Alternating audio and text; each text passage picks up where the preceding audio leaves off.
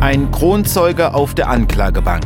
Das Gericht von hunderten Polizisten bewacht. Wir sind wieder da mit einer neuen Folge zu hören, wie immer in der App der ARD Audiothek und wie immer mit dabei unsere MD Thüringen Gerichtsreporterin Conny Hartmann. Hi Conny. Hallo Olli. Und diesmal sind wir im Süden Thüringens am Landgericht in Meiningen und es ist ein spektakulärer Fall, kann man das so sagen, oder würdest du andere Worte begreifen? Es ist total spektakulär und ich weiß ehrlich gesagt überhaupt nicht, wo ich anfangen soll, weil ich so vieles so spannend daran fand an diesem Prozess. Und äh, habe ich auch schon, wir haben auch äh, aktuelle Berichterstattung dazu gemacht. Schon da habe ich überlegt, womit fange ich an, womit höre ich auf. Es passt eigentlich gar nicht alles rein in diese Geschichte, weil die so vielseitig ist. Ich würde sagen, wir gehen auch sofort rein, beziehungsweise ja. wir gehen erstmal ja, vor das Landgericht, weil da war diesmal eine Menge los. Sonst erzählst du immer an den Amtsgerichten, dass da, dass man quasi reingeht. So einfach war es diesmal nicht. Da war eine Menge los am Landgericht. Ne? Ja, am Landgericht war viel los. Es ging um gefährliche Körperverletzungen. Da sage ich mal, das würde normalerweise wahrscheinlich auch am Amtsgericht verhandelt. In dem Fall ist es am Landgericht verhandelt worden. Und schon als man aufs Landgericht Meiningen zukam, waren die Parkplätze fast alle voller Polizeiautos. Also es ist mindestens eine Hundertschaft gewesen, die da gewesen ist. Das ist nicht übertrieben. Ich habe allein 30 Polizeiautos gedreht. Wir haben an den Einfahrten zur Stadt schon gesehen, dass da auch Kontrollen waren. Und das Ganze hat den Hintergrund, der Angeklagte ist im Zeugenschutzprogramm.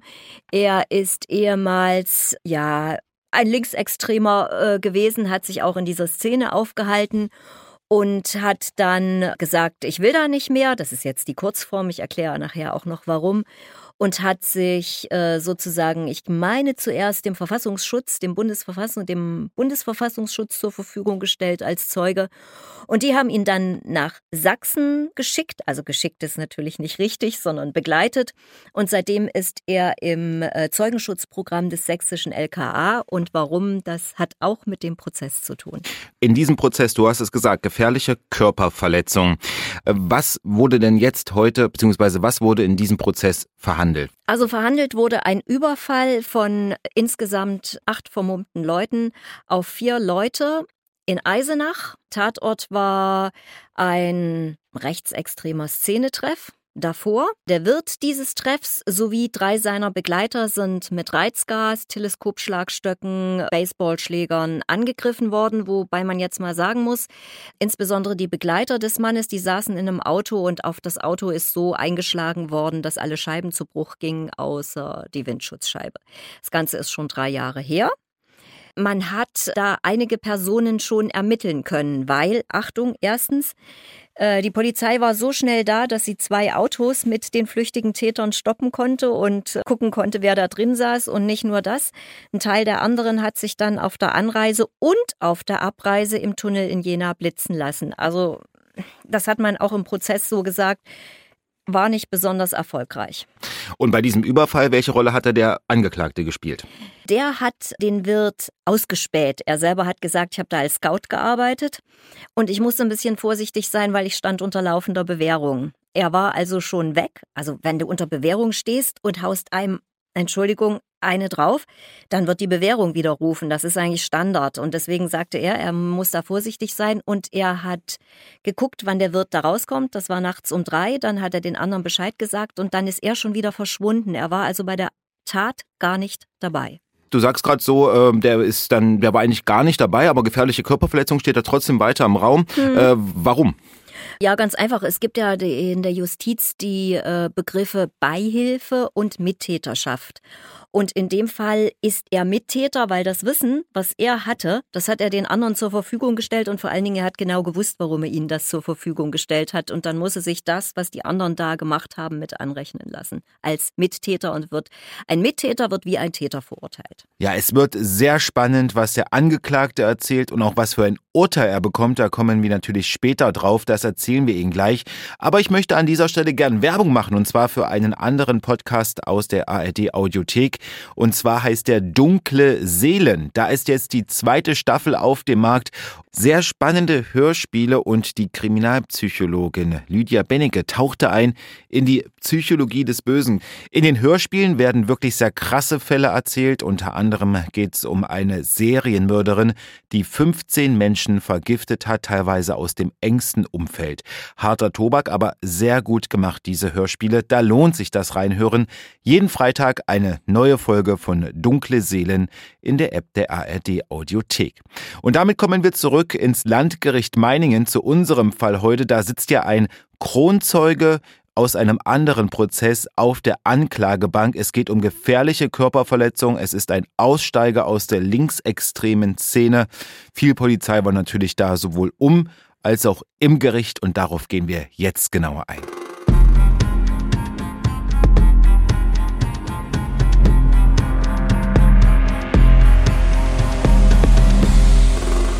Also streckenweise waren 30 Beamte im Verhandlungssaal, 30 Beamte. Großteil war dann noch drumrum. Ich will gar nicht wissen, wie viele noch im Hintergrund waren, die allein mitgekommen waren aus Sachsen, um diesen Mann zu begleiten, zu betreuen, zu schützen. Da müssen wir jetzt nochmal zurückkommen auf die Tat, denn damals gehörte äh, der Angeklagte noch in diese linksextreme Szene. Er hat das vor Gericht auch gesagt. Er hat gesagt, für ihn war das äh, völlig früher ein absolut legitimes Mittel, Gewalt um politische Ziele durchzusetzen. Inzwischen ist das anders. Warum das anders ist, erzählt er auch im Prozess, würde ich dann später sagen. Ich will jetzt einfach erstmal schildern, wie das da aussah in diesem Gerichtssaal. Also ein großes Polizeiaufgebot auch für alle Zuschauer, auch für Pressevertreter, also ging nur mit Presseausweis und Ausweis dazu und ähm, dann bist du reingekommen. Wir waren auch wieder sehr pünktlich da, weil die Plätze ja doch nicht so reichlich sind, aber sie haben gereicht in dem Fall auch für die Zuschauer.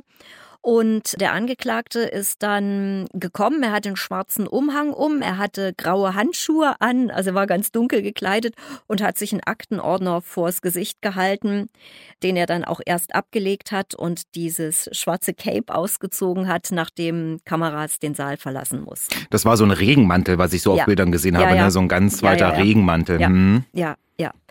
Das Ganze, wie gesagt, weil er im Zeugenschutzprogramm ist. Und ins Zeugenschutzprogramm ist er freiwillig gegangen. Und das hat folgenden Grund. Er war wirklich lange in dieser Szene aktiv, hat er gesagt, auch mit voller Überzeugung. Er hatte auch so Kampfsporttrainings gemacht und hat auch dazu gesagt, die werden gemacht, um eben genau Neonazis anzugreifen, um die, äh, ich meine, er hat es wörtlich gesagt, schnell und effektiv auch zu verletzen, ihnen einen Moment der Demütigung zu verpassen, damit sie nicht gefährlich werden können. Das ist das Ziel, da stellt er, hat er sich voll dahinter gestellt. Und dann hat er gesagt, aber heute ist das anders. Heute möchte ich eigentlich lieber ein bürgerliches Leben haben, gerne mit Reihenhaus. Es ist jetzt nicht nur dieser Sinneswandel, äh, dass er sagt, ich will da nicht mehr dabei sein, sondern es gab auch noch ein Ereignis, das ist auch thematisiert worden. Äh, eine, eine seiner ehemaligen Partnerinnen aus der Gruppierung, wo er sich damals aufgehalten hat, hat ihm im Internet Vergewaltigung vorgeworfen. Also mit Namen, mit Bild, sehr ausführlich. Und da hatte er sich aber eigentlich schon überlegt, ich will eigentlich nicht mehr so richtig und hat in, in Warschau einen Job angenommen gehabt. Hat dort, hat er auch so gesagt, in einem äh, bilingualen Kindergarten gearbeitet und dieses Outing im Internet, das war dann so, dass man, dass er selbst dort sich nicht mehr sicher gefühlt hat, dass sich also auch Nazis bemüßigt gefühlt haben, ihn da irgendwie wegen dieses Outings ähm, nachzusetzen. Und offenbar hat auch die Szene mit ihm gebrochen. Also nicht nur er mit der mit seinen ehemaligen äh, Freunden, sondern auch umgekehrt.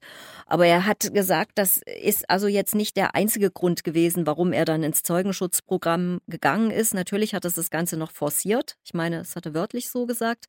Und auch, dass man sogar sein, dass seine Eltern anonyme Anrufe hatten und da nicht in Ruhe gelassen worden sind. Und da sagt er, die hatten ja nur mit der ganzen Sache gar nichts zu tun.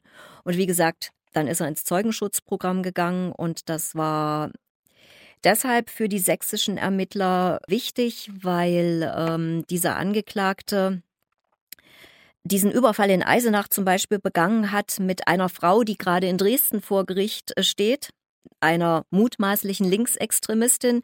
Der Prozess in Dresden geht schon ewig. Da gibt's auch natürlich noch viel mehr Vorwürfe und es geht vor allen Dingen äh, den Ermittlern darum, die Strukturen aufzuklären des linksextremen Spektrums. Dort ist dieser Angeklagte mehrfach gehört worden. Ich meine, der, der Zeuge in dem Meininger Prozess, das ist nämlich einer aus dem LKA gewesen, der hat gesagt, also er meint, er ist fast zehnmal gehört worden, davon ganz viele Tage einen ganzen Tag und ein paar Tage nur einen halben Tag. Das wiederum ist wichtig, nämlich ist dieser Zeuge wirklich wichtig? Äh, erzählt der nur was, was eh schon alle wissen, oder erzählt er wirklich neue Sachen? So wie ich das verstanden habe, um ist ein Kronzeuge in diesem ja. anderen Prozess. Also, also, das ist ein, ein Kronzeuge, wie es so im, im Juristenjargon nee, heißt. Eben nicht, ja, eben nicht im Juristenjargon. Ja. Im Juristenjargon gibt es das Wort Kronzeuge nämlich überhaupt nicht. Das ist umgangssprachlich, die sogenannte Kronzeugenregelung. Äh, die Juristen beschreiben das ganz anders, nämlich, also ganz nüchtern.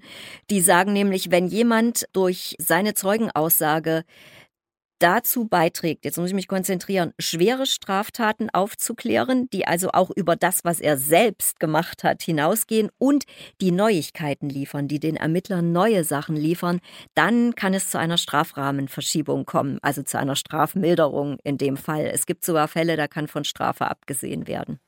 Und das ist natürlich auch äh, einer der großen Gründe, warum so viel Polizeiaufgebot äh, in Meiningen war, weil eben dieser Mann, 30 Jahre ist er alt. Ja. Warum dieser Mann so so abgeschottet wird von den von den von den äh, Polizisten. So, so habe ich das verstanden. Ist richtig. das richtig? Weil der, ja, der gilt äh, als Verräter. Also da müssen genau. wir uns jetzt mal gar nichts vormachen. Ich habe das Wort auch auf dem Gerichtsgang gehört. Ich will das jetzt, ich will es jetzt gleich mal sagen. Wir werden da jetzt nicht alle Hintergründe in unserem Podcast erzählen, aber wer sich für für diese ganzen Hintergründe und auch für den Prozess in Dresden interessiert, der findet auf äh, unseren MDR-Seiten da tatsächlich ganz viele Hintergründe, große Geschichten dazu, die Kollegen von uns recherchiert haben.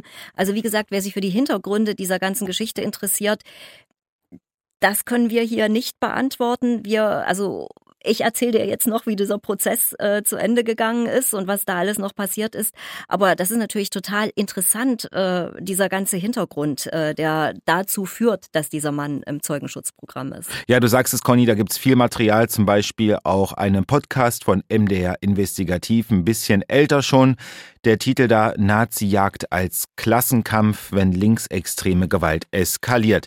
Gern reinhören, wer sich damit näher befassen will. Aber wir bleiben jetzt bei unserem Prozess, in dem ein Mann, ein Kronzeuge aus einem anderen Prozess wegen gefährlicher Körperverletzung angeklagt ist. Und weil dieser Mann besonders bewacht wird, ist natürlich auch spannend, wie ist eigentlich die Stimmung im Gerichtssaal, also neben den Polizisten. Das hören wir jetzt.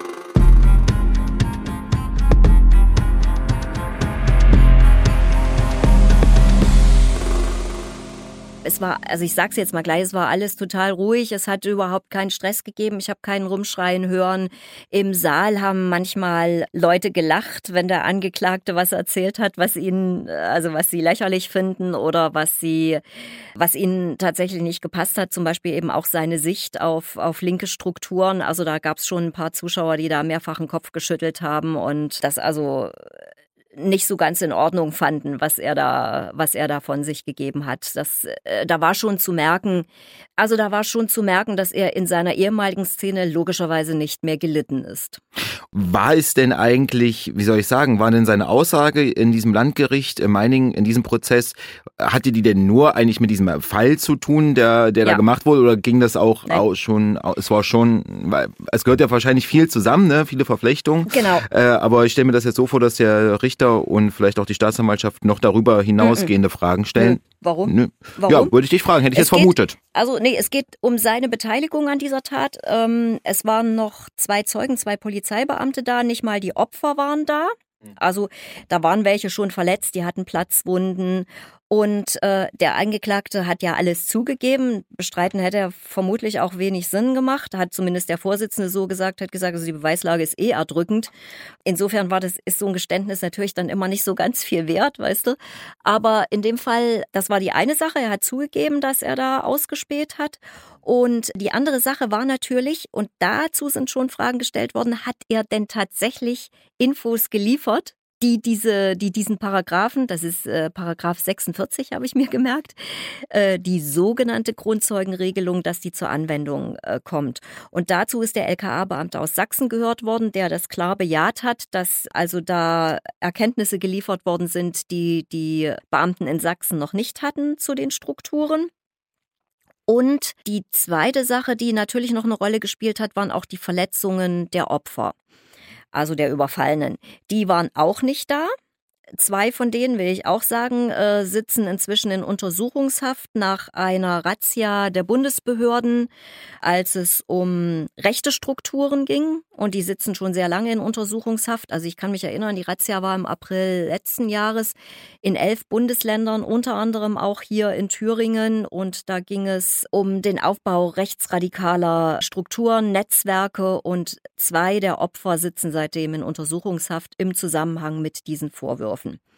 Die waren noch nicht als Zeugen da, da sind nur ärztliche Atteste verlesen worden. Die hatten Prellungen, äh, Schnittwunden, also mussten zum Teil, oder Platzwunden halt, falsch, Platzwunden, mussten genäht werden und äh, einer war auch krankgeschrieben. Vielleicht nochmal eine ganz einfache Frage. Hatte der äh, Angeklagte eigentlich einen Verteidiger? Zwei. Zwei sogar? Zwei. Ah. Ja, hat zwischen zwei.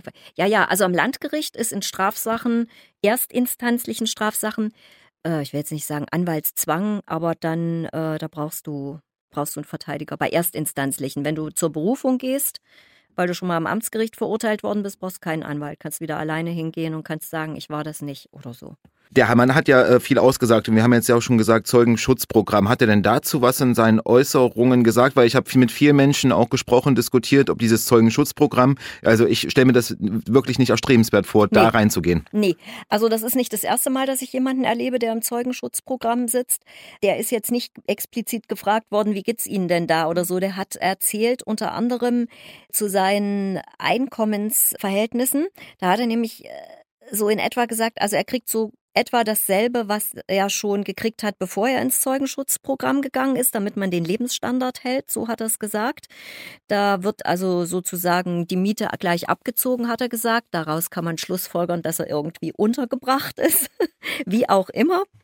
Und ich will mal von den anderen beiden, die ich schon mal erlebt habe im, im Zeugenstand, die auch aus einem Zeugenschutzprogramm kamen, die hatten beide Familie. Da waren es, also einmal waren es mafiöse Strukturen, das andere war ein Motorradchapter, das kriminelle Geschäfte gemacht hat.